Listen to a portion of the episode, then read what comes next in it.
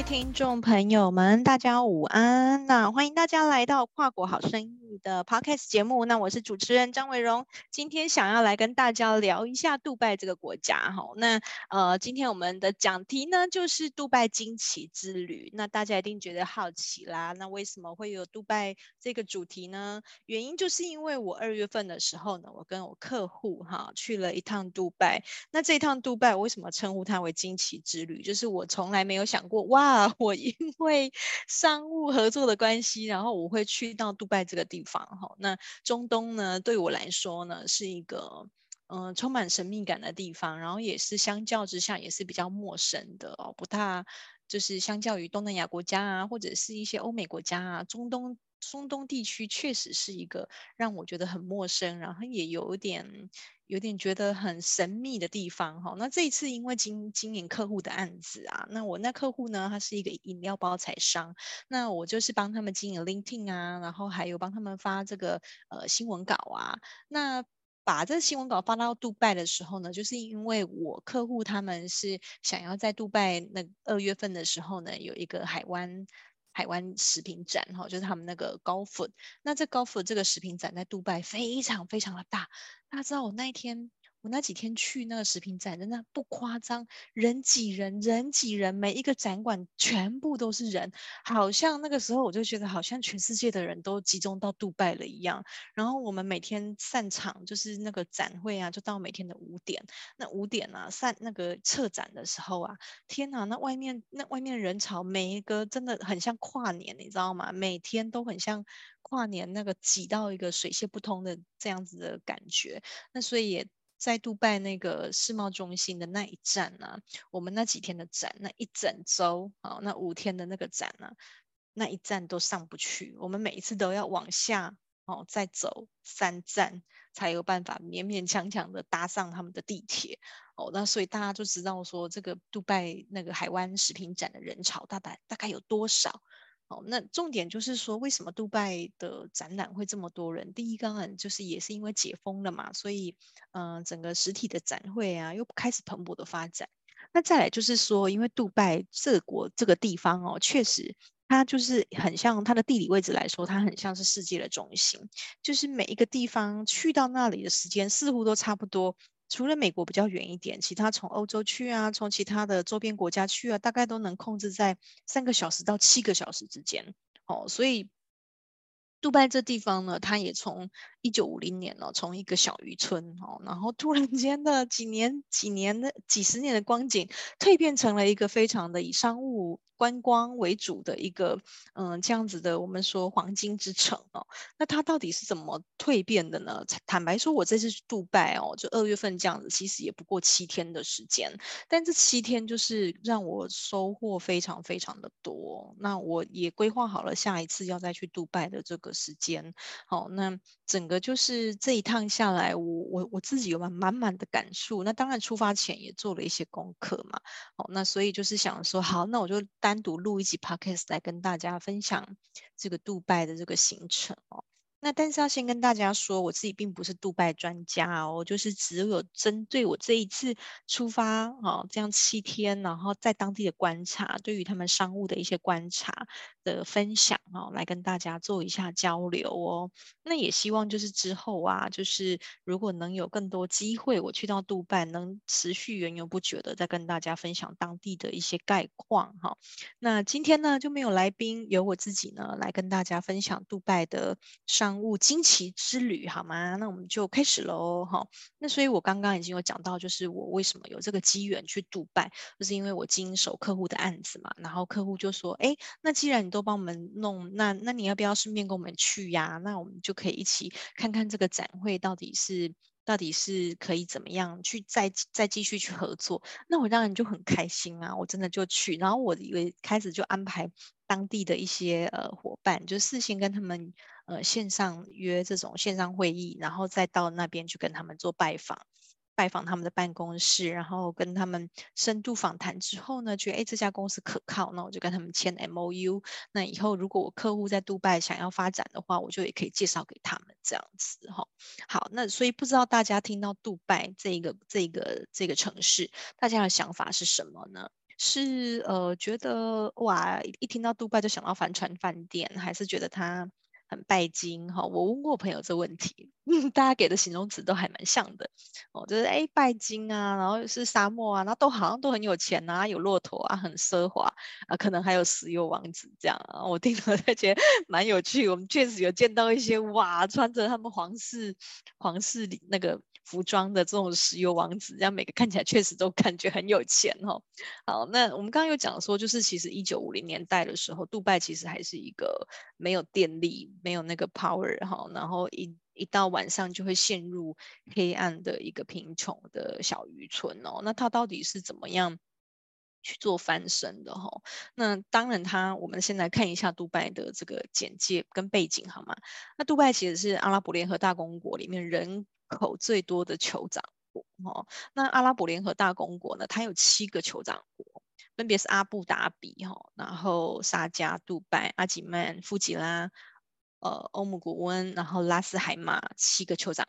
那我们好像比较常听到的只有阿布达比跟杜拜，对吧？哈，我们对其他五个五个酋长国似乎都还是相对的陌生哈。好，那杜拜呢，这样子的一个面面积哦，它既然是嗯、阿拉伯联合大公国里面人口最多的酋长国呢，它的陆地面积大概是呃四千多平方公里，那这样子的大小大概就是台湾面积的九分之一，才台湾的九分之一而已。然后它的人口数。数呢，大概现在就是突破了两百多万，哈，现在就大概是两百多万的这样子人口，但它很多很多人口都是外来人口哦，哦，那所以当地有很多像是印度人啊、巴基斯坦人啊，哈，那叙利亚人哦，那土耳其人哦，那反正当地的杜拜人是相较是比较没那么多的，比较少数一点哦。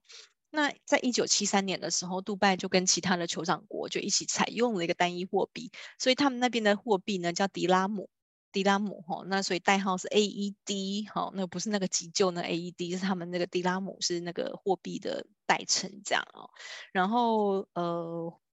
那个比例大概是一比八点三，然后就是迪拉姆一块的话，就台币八点三块这样子哦。那所以大概他们那边如果假设一瓶饮料是十块钱的话呢，那就是我们这边的八十几块，大概是这样的概念哦。好，那杜拜跟我们的时差是有四个小时的，也就是说，如果现在是呃下午，呃台湾的下午五点的话，那现在是杜拜的下午一点。好，那所以就是时差是台湾比较快四个小时这样哦，所以有有有四个小时的时差。好，那大概这样子的呃简介之下呢，我们来看一下杜拜的温度哈。那大家都知道，杜拜啊最适合去的季节啊，差不多就是每年的十一月、十二月、一月、二月。三月，三月还勉强可以，四月就开始很热喽，四五月就开始真的很热很热喽。因为它比如说五月份哈、它的最高温啊就会来到三十九度哦。哦，那那就是很热哎！我想我一个同学在阿联酋那边当空姐，我跟他说我打算五月的时候过，五六月的时候过去，他跟我说你确定吗？很热哦，会热死人的那种热哦。我就说我真的哦，他都说对哦，真的很热哦。所以你看他一二月的时候哈、哦，大概白天。白天大概是最热，中午最热的时候大概是二十四到二十九度这样子哈。那呃晚上呢，它就会凉凉的，因为沙漠嘛，大概也是会来到十六、十七度。那晚上就还算凉爽凉爽。那真的就是十一月、十二月、一月、二月这四个月是杜拜最舒爽的时间。三月也勉强还行，四月之后就开始热热热，一路热到十月，四五六七八九十。这个这几个月份都是杜拜算蛮热的月份哦，所以建议要去的话，还是挑冬天的时候去吧。好，大概入秋到隔年的冬天、春天前哈，这样都还是很适合去的时间。所以大家知道为什么那个海湾食品展还要还要那个把时间定在二月份嘛？因为那个时间是最凉爽宜人的啊。好，在杜拜那个那个时间呢是很适合去的哈。好，那我们除了这样子的一个简介之外呢，我们再来看一下，就是，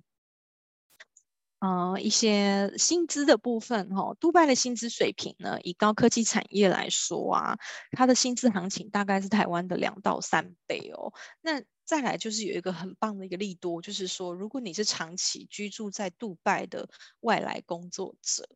哦，就是。你是反正就是外面的，不是杜拜本地的，是长期居住在这边的外外来工作者的话，你是不需要缴任何所得税的耶。有没有很 amazing？就天哪，不需要缴所得税，甚至就是说，如果你有额外的这个租金的所得哈，比如说你在本业之外，你在杜拜有有买一些有买房子，然后来收租，也不用被课任何所得税。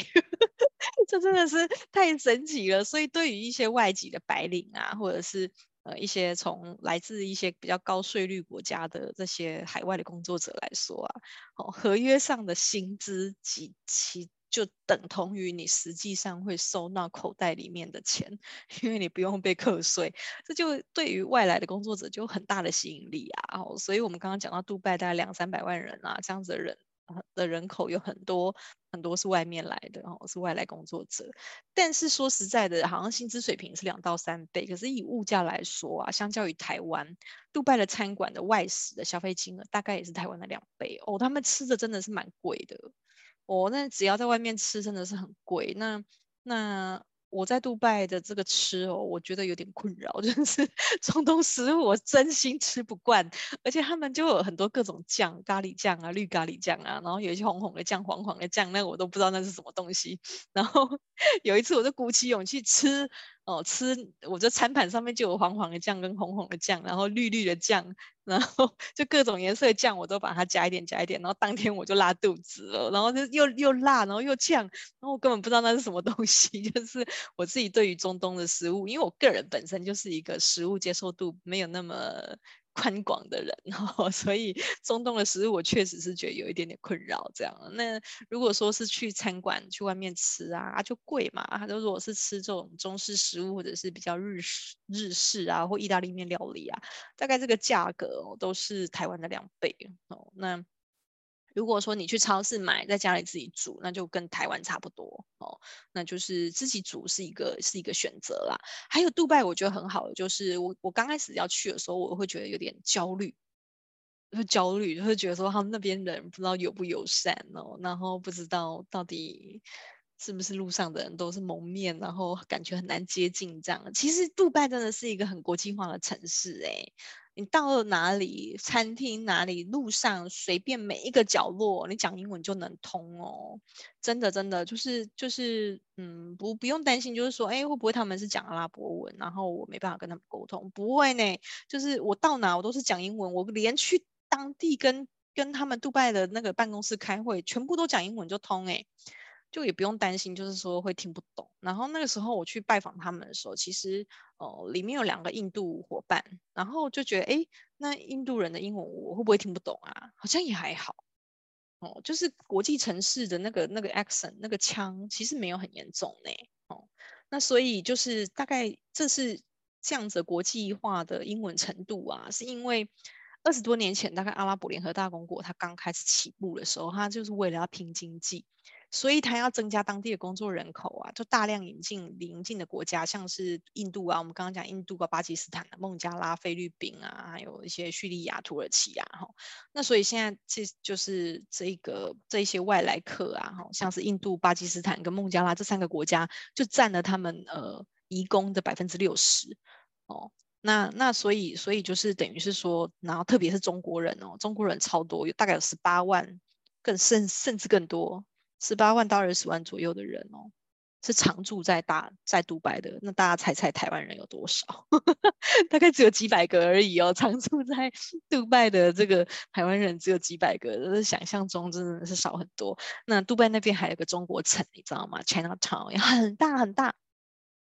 但是很像有点类似像义乌那样子的，嗯，就是可以买各种各种商品的一个地方哦，叫龙城。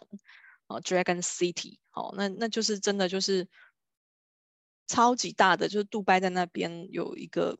类似像义乌这样子的商场中心，哈、哦，就是让你去采购各式各样的商品，这样批发啦，哈、哦，好，那所以就是因为这样子有来自两百多个国家的共同的这个外来工作者，所以英语就成了杜拜生活。跟工作上面的这种共通的语言哦，好，那除非啦，除非你要接触的行业哈是跟政府单位哦，或者是国有企业高度相关，才会需要使用到阿拉伯语这样子。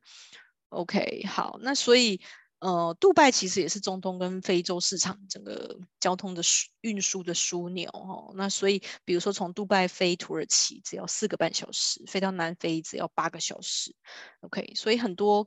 各个领域的这种跨国企业会把会把这个呃怎么讲，就是在杜拜啊设立呃中东或者是非洲据点的区域总部哦。所以在杜拜算是都可以接触到国际企业的。一流人才跟或者是高级主管这样，那我刚刚讲到就是说我去杜拜有时候会觉得有点害怕，就是不知道他们那边治安到底怎么样。但其实我跟我跟大家说，就是杜拜其实已经是中东国家相对友善、相对治安良好的城市了哈。因为嗯，我去拜访我联络的当地的这个伙伴的时候啊，我就走到人家那个工业区里面，然后走在工业区里面，我其实真的有点害怕，因为路上哦。就只有我一个女生，真的。然后来往往来的都是男生。然后我想说，哇，有有点恐怖。就是我要是真的在那里怎么了，没有人知道呢？因为我就自己一个人去拜访哦。因为我客户他们是在展会里面嘛，那我是用我自己的时间，就是在忙完展会的时候，我去拜访当地的合作伙伴哦。然后就就走到人家的那个办公区，那那其实是一个工业区。然后在工业区里面，真的路上大家就会一直看你哦，你就会感觉到大家都知道你是外来人，你是外来客，然后而且你是女生，然后背着一个包包，然后我当下我真的是 错到不行，我就是有点害怕，我想不会吧，就是我要是真的怎么了，没有人知道哎，就对，所以当下才还开始有一点安全意识上面就觉得说啊，OK，如果我下次要来的话，我可能还是就办会比较好啦，哈，那。呃，所以杜拜说真的啦，就是呃，阿联酋，它在阿联酋哈、算是阿联酋算是法治非常严明的国家哦，就是罚金会特别的重。那所以嗯，以治安来说，杜拜真的算是不错哦。好，然后杜拜的油价，中东阿拉伯国家哈的油价其实，因为他们那边产黑金嘛，就是石油啊，哦，所以他们那边油价油价其实只有台湾的一半。台湾的一半，然后搭计程车，他们就是就是这样子的这个费用啊，这计程车的费用好像也是只有台湾的六成。但是讲是这样讲，但是其实有的时候他们当地，你去到当地的时候，你会发现就是说，哎，其实他们计程车是会喊价的呢。好，他会看你是外国外来的，他们会跟你喊价。然后跟你们说，我在杜拜哦，只要有的，因为它真的是很大，然后地方很远。啊，所以我常常懒惰，我有时候捷运我不想走路，吼，我就看哦，距离真的是太远了，我不想走啊，又有的时候又白天很热，所以我就搭 Uber。可是我只要一搭 Uber，我一出去就是一千块起跳，可能那真的距离真的都是太远了。所以这样一千块，每次我这样子去站那边三四天，我每天的交通费就大概三四千块哦。我只要出去两三趟，我的交通就是三四千块起跳 Uber 的费用哦。所以其实嗯。就是交通的话，还是建议搭捷运啊，地铁如果能到的话，就尽量搭地铁这样子。好，那那我最后就是想呃想要跟大家讲一下，就是说，那我在那边，我在那边，我对杜拜当地的观察是什么？然后就是嗯、我觉得杜拜其实是一个，嗯、他很欢迎各式各样的产业去那边发展，然后他也真的是。感觉哇，我参展的感觉就是天哪，到处都是钱呢，到处都是商机，到处都有钱的味道哈。但是我我我跟大家说，这个真的是一个商机繁荣的表象哦。我我我会这样讲，不是说不是说哦，去杜拜一定不好或者是怎么样。我觉得机会真的是很多很多。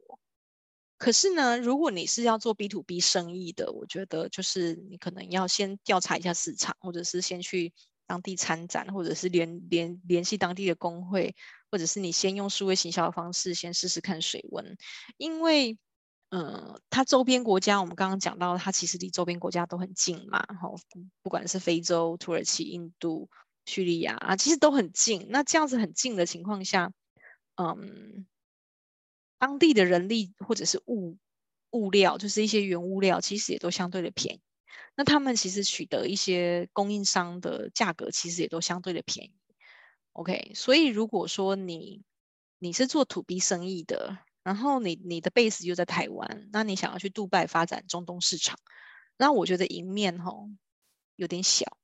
因为我们的价格一定是没有可能跟印度、土耳其比低价的嘛，对不对？那如果他们当地的这些可能他们已经用习惯了这些比较便宜的原物料，他们怎么可能会再花比较高的费用，嗯，来做这样子的商务合作呢？哦，那除非就是说他们。嗯，想要要求品质，那但是比较要求品质的这些国家，我觉得偏偏也不是在杜拜，那可能是比如说像是日本或者是一些欧美国家，他会对于品质会相对的比较要求。OK，好，那但这是我自己的观察哦，但是也不一定适用在每一个行业别。哦，那你如果是做 to C 的，比如说假设你自己是做，我随便举例，假设你是做基金，那你希望把你的基金这个推到杜拜，那可能就会。市场上的接受度可能就不高，因为当地人不喝，因为很热嘛，哦，就是超热的，然后他们可能也没有那种补身体的这个呃习惯，或者是一些一些这样子的想法。但倒是当地就是比如说一些冷压果汁，哈、就是可以用来断食的哦，喝了凉凉的、冰冰凉凉的这一类的饮料非常的受欢迎哦。对，那所以如果你是做 to B 的，我自己是认为，如果你要到中东市场去发展，我觉得杜拜是一个很好的去看一看的地方，去调查、去做市调、去参展，然后去跟当地的这个工会去联络一下。参访，然后跟当地的人聊一聊是可以的哈。然后如果要做 to C 市场，一定一定也是一定要经过市市场调查哈，了解一下当地的这个消费习惯哦。好，所以我要讲的就是说，杜拜看起来商机无限，但还是要秉持着，我觉得要小心啦，因为毕竟当地的人很多很多都是外来的哈。那要尽量的小心，然后以女生来说的话，虽然自然是不错的，但是也是建议要结伴同行。好，那以上呢，大概就是我自己对于杜拜这一趟的这个分享跟观察哦。那如果说以我们公司未来发展，当然杜拜也是一个我们。呃，会想去考量的一个点，甚至我现在在做一个中呃英文新闻网哈，然后我会一开始就是以中东市场为目标。那这样子为目标的话呢，就是等这个英文新闻网做好了之后呢，也是真的迫不及待的想要跟大家来分享哦。以后大家想要到中东市场发新闻稿的话呢，就都可以找我们喽。还有全球华人营销学院提供了这样子的一个平台哦，就可以给大家来做使用，希望能够帮助大家嗯打开跨入中东市场的第一步。OK，好，那今天我们的跨国好生意，好，这个 Podcast 节目我们就到这边喽。好，那我希望下一次呢，还可以有很多的机会啊。等我第二次去杜拜之后，我们可以有第二集、第三集，好吗？就是杜拜惊奇之旅的续集。OK，那我们杜拜惊奇之旅的第一集就到这边结束喽。谢谢大家的聆听，谢谢你们，那我们下次见喽，拜拜。